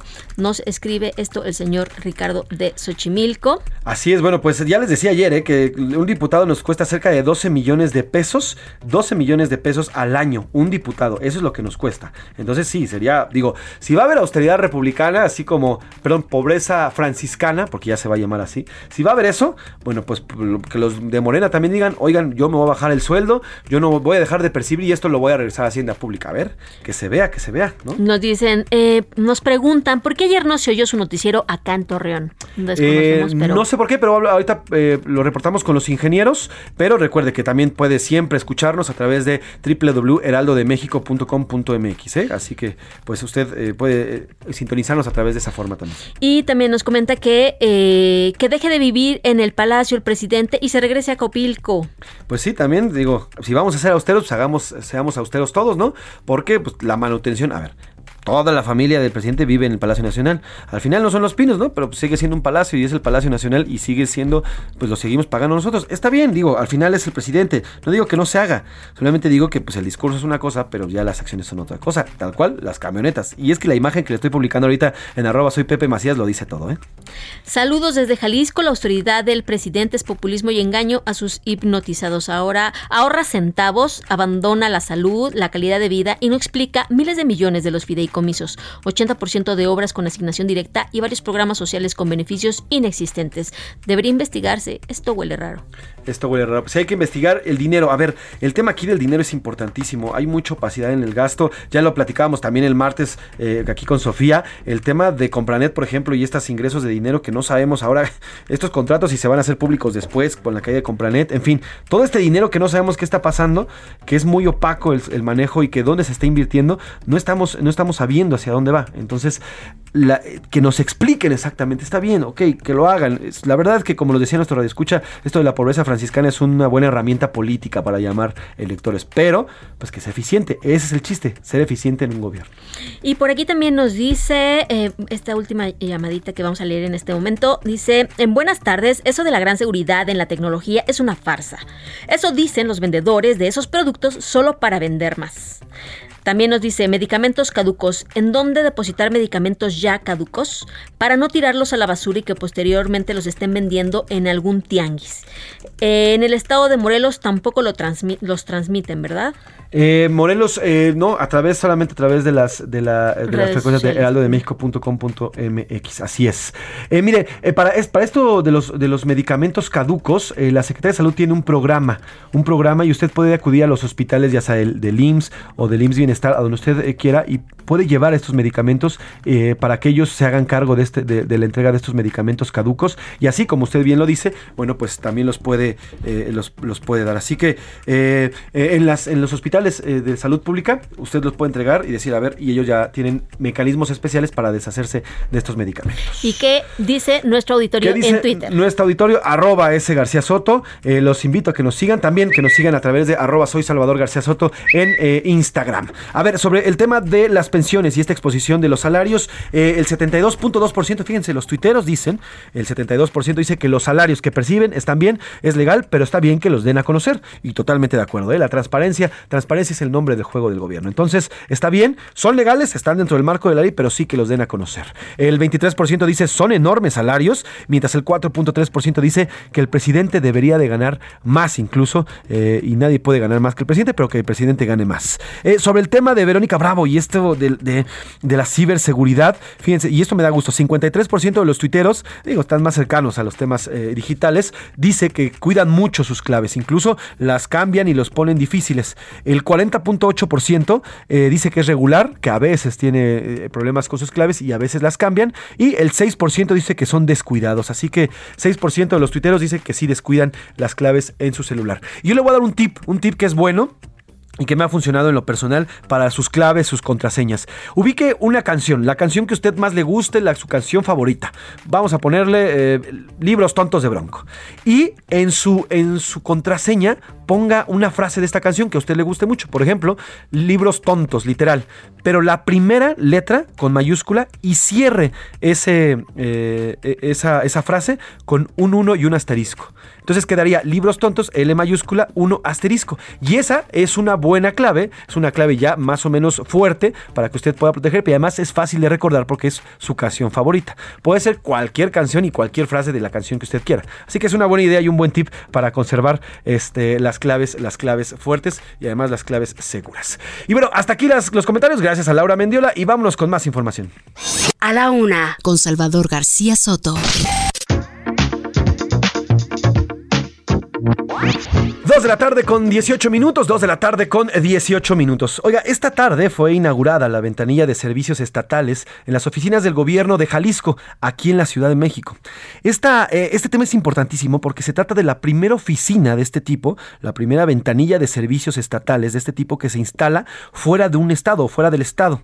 El objetivo es atender a los ciudadanos de Jalisco que radican en la capital de, esta, de, de la República Mexicana. Es decir, a cualquier persona que, por ejemplo, se encuentre de visita, vamos, aquí en, la Ciudad de México, pero que radique en Jalisco, o cualquier persona que tenga familiares en Jalisco y quiera eh, poner alguna denuncia ciudadana, puede hacerlo a través de esta ventanilla, una ventanilla que está aquí en la capital y que se encuentra en eh, la zona de la, de la Ciudad de México y en la Casa de Representación del Estado. Y para platicar de, este, pues de esta buena idea, de esta ventanilla que ya se instaló, saludo eh, en, en, en, la línea y gracias por tomar la llamada al licenciado Juan Carlos Márquez Rosas. Él es procurador social del Estado de Jalisco, eh, quien nos habla sobre esta ventanilla. Buenas tardes, procurador, ¿cómo está? ¿Cómo estás, José Luis? Buenas tardes, muy agradecido por eh, la invitación. Un saludo a tu auditorio. Al contrario, gracias a usted por tomarnos la llamada. Eh, procurador, ¿cuál es la importancia de esta ventanilla y el objetivo de esta ventanilla de servicios estatales que ya se instaló aquí en la Casa de Representación de Jalisco? Mira, José Luis, la Procuraduría Social es una secretaría del Gabinete del Gobernador de Jalisco, el ingeniero Enrique Alfaro, y, tiene que ver esta ventanilla con la posibilidad que tienen todos los jaliscienses que radiquen o que tengan familiares o que estén de paso, como bien lo dices, en la Ciudad de México, de asistir a la Casa Jalisco México, aquí en la Colonia del Valle, para exponer su problemática que tiene que ver con la problemática jurídica que tengan. Nosotros escuchamos, determinamos la vía y la materia con la cual los vamos a ayudar. Totalmente gratuitos, son servicios jurídicos existenciales para resolver todos los problemas legales que tengan las personas, te repito, que, que sean de Jalisco, que viven en la Ciudad de México o que tengan familiares, para que nosotros, en base a asesoría, se les elabore la demanda, se les lleve el juicio, porque obviamente nosotros ya con la firma de ellos les pondremos abogados patronos que estén llevando todo el juicio de principio a fin, en primera y en segunda instancia, para darles el servicio jurídico, resolverles sus problemas no solamente del litigio que tenga que ver con divorcios, sucesiones, reconocimientos de paternidad, que tenga que ver con el tema de alimentos, todos los juicios que se imaginen que se pueden resolver por la vía familiar, civil, mercantil, eh, y aparte de todo, toda la problemática en materia de registro civil, correcciones de actas, aclaraciones de actas, declaraciones de ausencias, todo lo que se requiera desde Casa Jalisco, Ciudad de México, ahora tienen el servicio. Eh, esto se va a manejar por cita, hay que venir solamente a Casa Jalisco, manifestar que quieren la asesoría. Nosotros de inmediato les ponemos un abogado que los asesore para determinar, te repito, cómo les vamos a ayudar, la documentación que requieren para elaborar la demanda, les elaboramos el documento, lo firman y es el único momento en el cual van a tener que firmar porque todo el juicio lo van a llevar los abogados con su firma y le estaremos informando a la persona vía WhatsApp vía telefónica cómo va su asunto y en el momento que hay una resolución se la vamos a entregar en su mano en Casa Jalisco, Ciudad de México. Ahora, procurador, dirán, uy, en lo que en lo que llega el tema Jalisco, se hace un relajo, ¿a partir de cuándo, en cuanto el ciudadano jalisciense eh, eh, ponga una denuncia o quiera dar seguimiento a una denuncia, a partir de qué momento ya comienza a actuar eh, esta ventanilla? No, yo, yo les puedo decir que ya desde este momento la persona que llega a Casa Jalisco puede hacer una cita, se le agenda la cita, se le, se le dice día y hora con la cual va a recibir la asesoría del abogado, se determina cuál es la vía la materia, como ya te lo comenté José Luis, se le pide la documentación que es el fundatorio de la demanda para que nos firme el escrito e iniciemos con todo esto, te repito, de principio a fin, eh, con abogados eh, que brinden un servicio profesional con calidad, con, con calidez, con calidad, y se les va a entregar también una serie de informes vía WhatsApp de cómo va su asunto hasta el momento que se resuelva y se les otorgue copia de la resolución. Y eso, y eso de la inmediatez está perfecto. Ahora, procurador, por ejemplo, si un, eh, si un ciudadano jalisciense que ya radica en la Ciudad de México, ya incluso ya cambió su domicilio fiscal y, en cuanto al INE y todo lo demás, pero tiene familia en Jalisco y digamos tiene un tema eh, de herencia, ¿puede también este esta persona que ya no es... Por supuesto. ¿Puede también Por supuesto, José Luis. De hecho,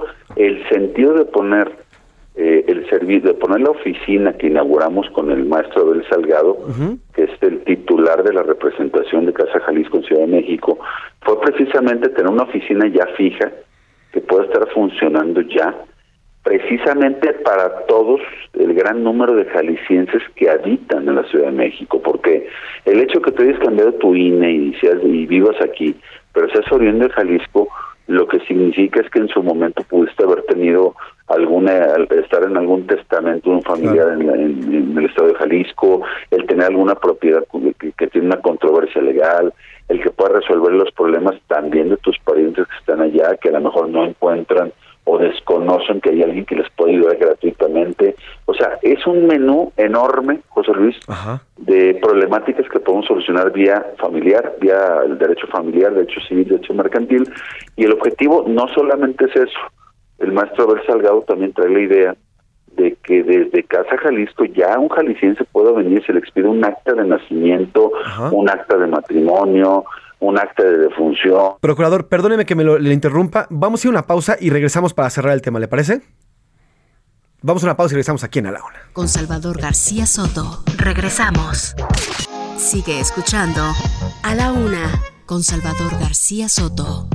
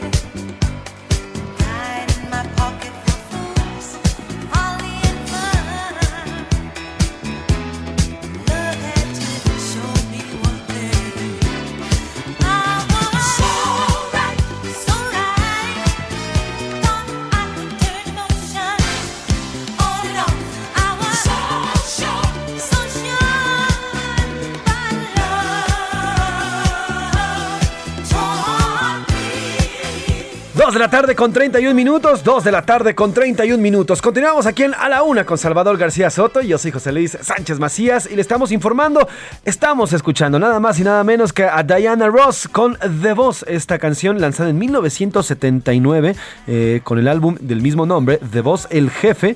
Y bueno, esta canción que se coló en los años ya finales de los 70s, principios de los 80s en las principales listas de Billboard. Recordemos que Diana Ross o Diana Ernestine L. Rose, como es su nombre completo, formó parte de las Supremes, este grupo, este grupo de, tres eh, mujeres afro, afrodescendientes que sacaron hacia adelante el, el tanto el jazz, también había, bailaban algo de B&B, en, fin, tenían muchísimo ritmo en la onda disco entre los 70s y los 80s, se convirtieron en grandes, en grandes artistas. Y ella, Diana Ross, bueno, pues a su separación de las Supremes se convierte en solista y, bueno, incluso tuvo eh, nominaciones al Oscar por, eh, por, la canta, eh, por, la, por la película Lady Sings in the Blues, porque también ella cantaba blues, y bueno, fue nominada como a Mejor Actriz para el Oscar. Ella es Diana Ross, una de las principales exponentes de la música y afrodescendiente. Además, trépale mi Alex.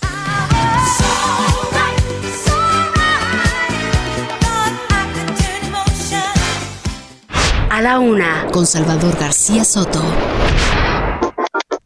Dos de la tarde con 32 minutos. Continuamos con la entrevista. Estábamos platicando con el eh, licenciado Juan Carlos Márquez Rosas, el es procurador social del estado de Jalisco, sobre esta, esta inauguración de la ventanilla de servicios estatales en las oficinas de eh, la Casa Gobierno, la Casa de Representación de Gobierno de Jalisco, que está ubicada, por cierto, en la colonia del Valle, aquí en el centro, la colonia del Valle Centro, aquí en la alcaldía Benito Juárez, en la calle de Manuel López Cotilla, 1013. Bueno, pues esta ventanilla de atención para todos aquellos jaliscienses que necesitan o que tienen que llevar algún tipo de proceso, ya nos explicaba el procurador, eh, no solamente administrativo, sino también familiar, en fin, todos estos procesos pueden llevarse a cabo a través de esta ventanilla y pueden darle seguimiento y además a través de WhatsApp, que es algo que me está gustando mucho. Procurador, nos estaba platicando de eh, la inmediatez que tiene estos procesos y además cómo, cómo tiene un contacto estrecho y además cercano los abogados que atienden en esta ventanilla. Supuesto. Mira, la verdad, José Luis, lo que nosotros queremos es que el servicio, como te comenté, sea con una rapidez ejemplar, que sea con calidez, con calidad, con profesionalismo. Nosotros tenemos una vasta experiencia en los tres años y medio que llevamos en el gobierno de Jalisco con esta eh, dinámica. Te puedo decir que yo recibí 44 oficinas en el estado de Jalisco, he inaugurado 30 más, tenemos 74, y lo que nosotros hemos logrado es dar 192 mil asesorías legales y hemos otorgado 168 mil patrocinios de abogados gratuitos. O sea, conocemos de lo que estamos hablando, venimos a poner esta ventanilla de recepción para toda la problemática de la gente y lo que pretendemos es eso, darles una asesoría legal, determinar cómo vamos a resolver el problema y darles un patrocinio como los 168 mil que hemos otorgado para efectos de que resuelvan sus problemas legales o sus problemas de registro civil también. Procurador Juan Carlos Márquez Rosas, eh, ¿cómo, a través de qué sitio pueden acercarse los jaliscienses para, eh, para una cita en esta ventanilla de servicios? Mira, eh, pueden venir directamente a lo que es Casa Jalisco, como ya bien lo señalaste tú. aquí van a estar atendidos ya en esta nueva oficina. yo te puedo decir también que nosotros lo que podemos hacer es eh, invitarlos también a que puedan hablar inclusive por teléfono aquí a Casa Jalisco, ¿sí? Te puedo decir que es eh, eh, el teléfono Yo lo tengo. a ver, ahí lo tengo. Ah, tú lo tienes. Es 55. puede ser. Ah, ajá. El teléfono es 55 1323 0650. Es el teléfono de Casa Jalisco. 1323 0650. Fíjate, puede ser de esa forma, puede ser también al correo eh, si que les doy mi correo directamente donde los podemos atender de inmediato. Perfecto. Que es eh, juancarlos.márquez. Juancarlos.márquez, ajá. Arroba Jalisco. Ajá. Punto gov, punto mx, donde ya habrá también eh, la posibilidad de eh, verificar qué es lo que tú requieres para recibir el servicio, mandar mensajes, de inmediato habrá quien los contacte Perfecto. No, en las propias instalaciones de la Casa Jalisco lo pueden constatar. Pues, o también tenemos el eh, Facebook, Ajá. que es Procuraduría Social, Ajá. donde pueden consultar, o el propio Twitter de un servidor, arroba Juan Carlos, es arroba Juan Carlos Márquez Reg. Perfecto. Juan Carlos Márquez Reg, R-E-G, Juan Carlos Márquez Reg, con mucho gusto nosotros los atendemos y les damos respuesta de inmediato. Pues ahí está, para todos aquellos eh, pues, eh, radioescuchas que nos presionan a través del 100.3 ahí en Guadalajara, Jalisco, y también para todos los jaliscienses, esta gran comunidad que también viven aquí en la capital de nuestro país, pues ya lo saben, esta ventanilla en la Casa de Representación del Gobierno del Estado de Jalisco, esta ventanilla social, sin duda, sin duda una herramienta importante para los ciudadanos y ojalá todos los estados la tuvieran. Muchas gracias, procurador, eh, gracias por darnos esta entrevista y gracias por esta información, licenciado Juan Carlos Márquez Rosas. No, pues muchas gracias, tío José Luis. Invitar a todos los jaliscienses que viven en la Ciudad de México que acudan. El servicio es gratuito, la asesoría, y con todo el gusto les damos un patrocinio de abogados gratuitos para que sin que tengan que ir a Jalisco y sin gastar un solo peso, resuelvan los problemas que tanto los aquejan. Importante. Muchas gracias a todos y buenas tardes. Gracias, Procurador Social del Estado de Jalisco, licenciado Juan Carlos Márquez Rosas. Buenas tardes. Oiga, y vámonos a otro tema. A la una, con Salvador García Soto. En Morena, en Morena, pues hay alguien que ya le gustó el poder, ya le gustó estar al frente del partido, y ese es nada más y nada menos que el señor Mario Delgado, eh, que además, bueno, pues lo hemos visto en spots eh, del partido, donde él aparece en primer plano caminando por calles de la Ciudad de México, en fin, diciendo amor con amor se paga, en fin, el señor, bueno, pues termina o terminaría su, su presidencia al frente del partido, su puesto al frente del partido el próximo 29 de agosto de 2023 justamente en medio del arranque del proceso electoral para la, la elección presidencial, pero pues al parecer ya se le está, pues no sé, se le está antojando quedarse más tiempo. Pero sabemos que eh, eso, eso, ese tema tendría o provocaría bastantes problemas hacia adentro de Morena porque no tiene la simpatía de todos los integrantes. Para hablar de este tema, saludo con muchísimo gusto a Elia Castillo, nuestra reportera, y además sigue muy de, muy de cerca al partido Morena. Y bueno, ¿qué es, ¿qué es lo que dijo el señor Mario Delgado de seguir? ¿Va a seguir de verdad después del agosto de 2023 al frente del partido? Buena tarde, Elia. Muy buenas tardes, José Luis, te saludo con gusto. Bueno, te comento que en la entrevista con el Heraldo de México, el líder eh, Morena, eh, Mario Delgado, confió en que eh, para el próximo año se puedan desahogar todos los procesos, tanto electorales como internos del partido. Te comento que justamente este su presidencia se vence el 29 de agosto del próximo año, a una semana de que arranque el proceso electoral de 2024, lo que complicaría justamente la organización de un proceso de renovación de la presidencia que está a cargo de él y también de la Secretaría General que está a cargo de Citlali Hernández, por lo que señaló que en caso de que la dirigencia, la militancia y los órganos internos del partido se lo pidan, pues eh, permanecería hasta que concluya la elección de 2024. José Luis, esto fue lo que comentó el eh, líder parlamentario, el líder, perdón, de eh, Morena. Sin embargo, señaló que él confía en que este proceso de renovación que se va a dar en septiembre próximo con eh, pues la renovación de los comités estatales y también de los consejeros nacionales pues pueda ayudar a que sea más ágil el proceso de renovación de la dirigencia y la Secretaría General para el próximo año. Te comento que bueno, pues adelantó que no ve a ninguno de los presidenciables, mejor conocidos como corcholatas, bueno, pues en algún otro partido, ni siquiera a Ricardo Monreal, confió en que todos se van a unir en un eh, discurso de unidad y bueno, estarán invitados también al próximo Congreso Nacional que se prevé para el 17 y 18 de septiembre. Eh, justamente se abrió la posibilidad de que se pueda lograr un acuerdo de unidad entre eh, los presidenciales para pues ya no generar más eh, controversia respecto a quién será el candidato presidencial de 2024. Te comento que eh, aseguró que en agosto del 2023 ya habrá un nombre de quién será el candidato o candidata presidencial de Morena para las próximas elecciones presidenciales. Este es el reporte que te tengo, José Luis. Pues veremos cómo reaccionan en Morena. Dice él, ah, nada más si me lo piden. Bueno, pues ya, por lo menos ya metió la duda el señor Mario Delgado de continuar al frente de Morena. Por lo menos después del proceso electoral del 2024, no se quiere quedar fuera. Él quiere estar ahí, alzándole la mano a quien sea quien gane o si es que gana Morena para el 2024. Gracias, Elia. Te va un abrazo. Así es, muy buena tarde, José Luis. Abrazo de regreso. Elia Castillo siempre al pendiente de estos temas. Y bueno, rapidísimo, oiga, en Nuevo León, a partir de hoy, el área metropolitana de Monterrey recibirá agua desde el canal de uso agrícola del Chapotal, en el municipio de Montemorelos, beneficiando a más de 600 mil habitantes de esta zona. El gobernador de, eh, de este estado, de Nuevo León, Samuel eh, García, encendió el sistema de interconexión desde el Chapotal, con lo que se disminuirá el déficit del abasto vital del vital líquido en un 30% eh, y bueno, pues también se va a, dar este líquido a, ya le digo, un poquito más de medio millón de habitantes. El bombeo se realiza conforme a un convenio de sesión temporal que se celebró con la Asociación de Usuarios de las Unidades de Riego, Purificación de Calidad, San Juan, Mexquito, Soledad, Borregueña y Capellanía, así como la Conagua y Agua y Drenajes de Monterrey. Además, bueno, pues García Sepúlveda, el gobernador, agradeció a las autoridades y al personal de agua y drenaje de eh, la zona con Urbada de Monterrey, además de Nuevo León, así como a la Conagua, quienes han trabajado extenuadamente por hacer frente a la crisis histórica, eh, eh, pues esta crisis histórica del agua que vive, que vive el Estado. Así que sin duda una buena noticia, poco a poco, gota a gota, va fluyendo el agua en esta zona de Monterrey, Nuevo León. Vámonos a otro tema. A la una, con Salvador García Soto.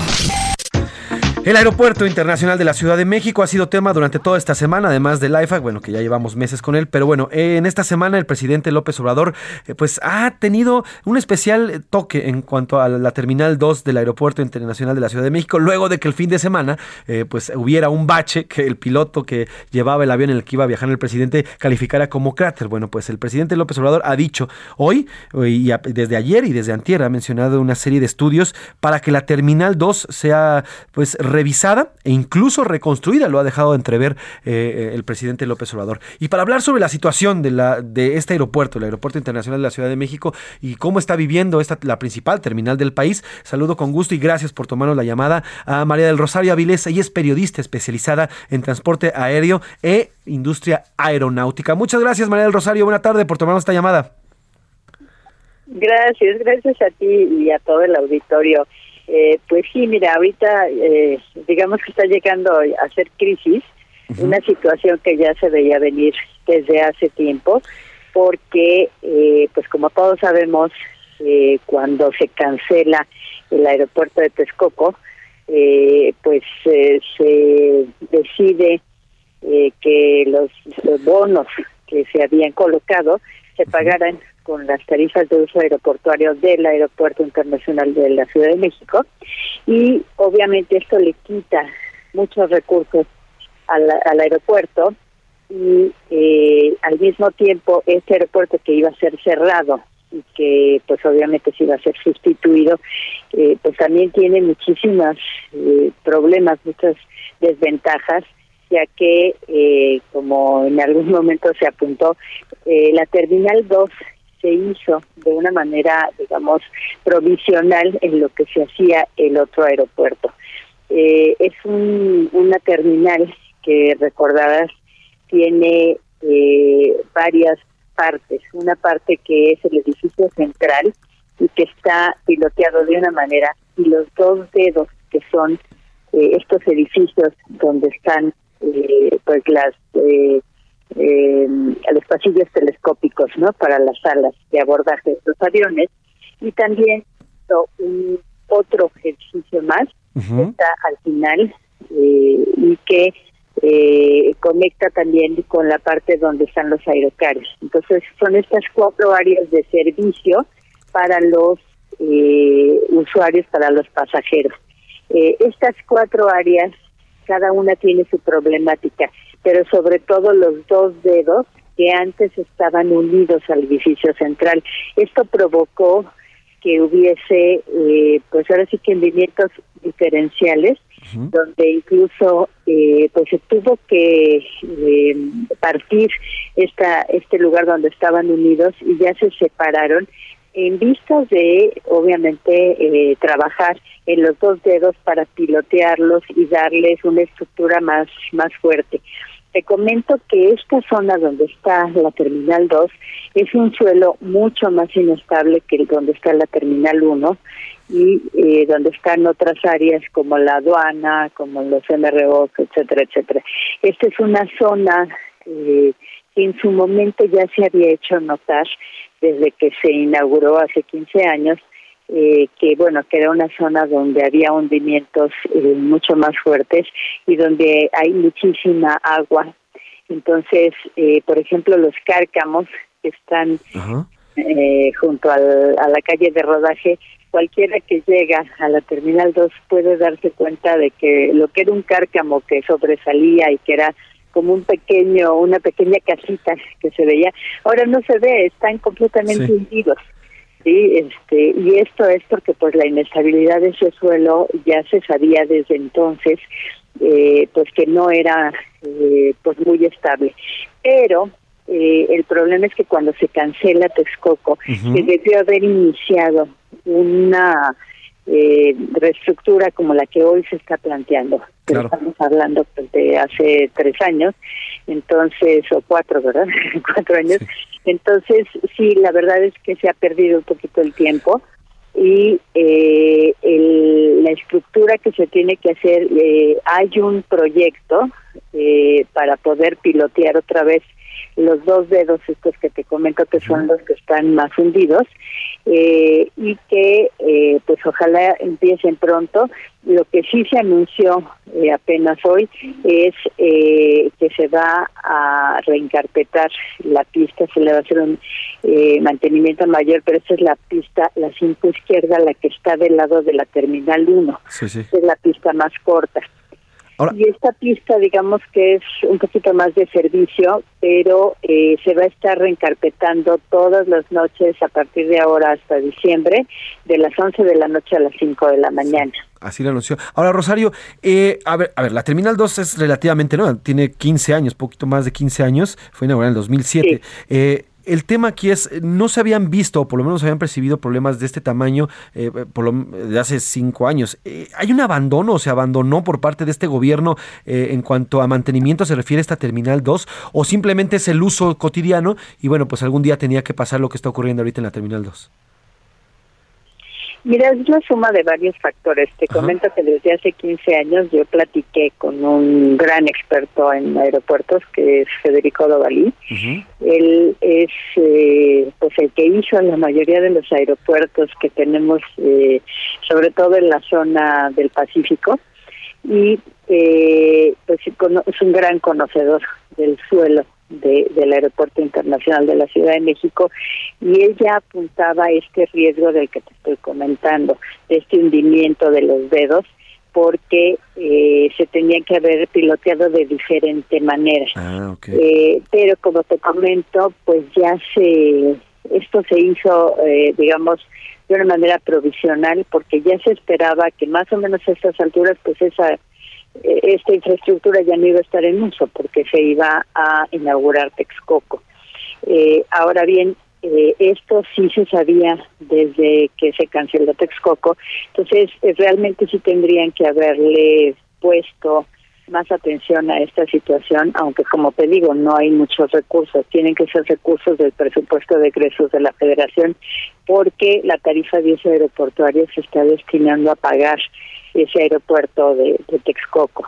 Y eh, por otro lado también el, lo que es esta zona, eh, pues es, es muy inestable. Esto ya, ya estaba, te digo, muy, muy conocido de manera que, eh, por ejemplo, en el terremoto del 2017, sí fue muy claro que hubo un hundimiento grave, de hecho hubo partes del del dedo eh, norte, que, que se hundieron un poquito más. Eh, recordarás que tuvieron que reforzar las rampas, hacer rampas nuevas, eh, porque pues este el terremoto sí, sí causó algunos estragos. Entonces, estamos hablando de una situación que se conoce bien y que, como te comento, sí hay un proyecto. De hecho, hay varios estudios, ¿eh? no hay solo uno, hay varios estudios, pero sí hay un proyecto, eh, al menos hace menos de un mes yo, yo vi uno, donde este se, se eh, estipula qué tipo de nuevos piloteos se tienen que hacer. Claro. Ahora, hay un, eh, ya por último, hay un, reporte de más de 30 mil vuelos que fueron retrasados, además de, los, de las maletas, en fin, todas estas problemáticas que ya tiene el Aeropuerto Internacional de la Ciudad, en la Ciudad de México. Ante ello, bueno, pues ah, podemos esperar con estos arreglos que continúen estos retrasos o peor aún, sean más los que, los que se registren o, veremos por lo menos una mejora en este tipo de, de, pues, de problemática que tienen los pasajeros. Mira, aquí se juntan ahora sí que varios factores. Eh, uno de los factores que está en juego es lo que ya se ha platicado del espacio aéreo, ¿no? Este rediseño que se hizo como alarga eh, los tiempos porque aumenta la distancia que debe haber entre una aeronave y la otra. Entonces eso hace pues que ahora sí que no quepan el mismo número de aviones en el mismo tiempo que anteriormente pues eso pues ya nos causa un poquito de demora. Y luego eh, el problema abajo es de varias naturalezas. Una es este asunto del reencarpetamiento, que eh, si lo hacen como está previsto entre las 11 de la noche y las 5 de la mañana, no va a haber problemas. Eh, pero el asunto es que si retiren la maquinaria a buena hora y que no haya eh, ningún riesgo, porque ya hubo un accidente por eso hace muchísimos años, pero, pero sí se registró. Y la otra es el cruce que hay de aeronaves de una pista a la otra y que eso hace que se retrase la entrada de los aviones. Entonces todo eso crea demoras y por supuesto eh, pues hace que que muchas aeronaves tengan que irse a otros aeropuertos porque no pueden eh, entrar a tiempo. Entonces, si los mantienen ahí dando vueltas, pues el combustible no, no les va a No alcanza, claro. A otros. Exacto. Bueno, pues eh, María Rosario Avilés, gracias, gracias por estos minutos. Eh, ya se está acabando el tiempo y le agradezco y bueno, hacemos contacto por favor con usted en cuanto empiecen estos trabajos también para analizar cómo va el avance y también la, esta nueva ruta hacia el AIFA. Muchas gracias por estos minutos, Rosario. Gracias a ustedes, muy buenas noches. María Rosario Ravilés, ella es periodista especializada en transporte aéreo. Pues ahí está, es un aeropuerto que en cuanto se canceló, nos dice María Rosario Ravilés, debió de haberse invertido, metido lana. En cuanto se canceló Texcoco, debieron de haber eh, invertido en este aeropuerto, porque hoy, pues hoy lo vemos prácticamente sostenido en alfileres, ¿eh? uniéndose la Terminal 2 con baches o cráteres, como, como decía el piloto, y en la Terminal 1, bueno, pues un día sí y otro también, con problemas no solamente de saturación, sino también vuelos retrasados, las maletas no salen, por si fuera poco el transporte, estos taxistas que pues prácticamente amagaron con eh, y, extorsionaron al gobierno para que no dejaran entrar a los Ubers y a los taxistas de aplicación, perdón, a los choferes de aplicación, bueno, pues no se dan abasto porque no tienen suficiente transporte y la gente haciendo colas, la gente haciendo colas entre 40 y 50 minutos para agarrar un solo taxi. En fin, todo, todo un caos lo que se vive en el Aeropuerto Internacional de la Ciudad de México y que por cierto mañana va a ser peor porque inicia el periodo vacacional. Así está el tema. Y bueno, oiga, rapidísimo, le acabo de compartir en mis redes sociales, arroba soy Pepe Macías, también lo vamos a hacer en arroba soy Salvador García Soto y ese García Soto, el momento en el que un, durante un concierto en Hong Kong de, el, eh, de un K-pop, uno de estos grupos de pop allá en Hong Kong, se cae una pantalla sobre uno de los integrantes, es impresionante esta imagen, ya se la compartí a través de mis redes sociales, eh, en el Hong Kong Coliseum, ahí está reportado como muy grave uno de los integrantes de este grupo, Mirror, así se llama el grupo, bueno, pues impresionante la imagen. Así nos despedimos esta tarde de jueves. Gracias, gracias por su atención. A nombre del titular de este espacio, el periodista Salvador García Soto, Rubén Cruz en la producción, eh, Laura Mendiola en la coordinación de invitados. También está en la redacción Milka Ramírez, Diego Gómez, Iván Márquez, eh, Miguel Zarco. Aquí en la operación de controles, Alex Muñoz. Yo soy José Luis Sánchez Macías y estás todo informado. Pase un buen, eh, buen jueves, buen provecho. Aguas con las lluvias. Con Salvador García Soto. Un encuentro del diario que piensa joven con el análisis y la crítica. A la una con Salvador García Soto. De lunes a viernes de 1 a 3 de la tarde. Heraldo Radio, la H se lee, se comparte, se ve y ahora también se escucha.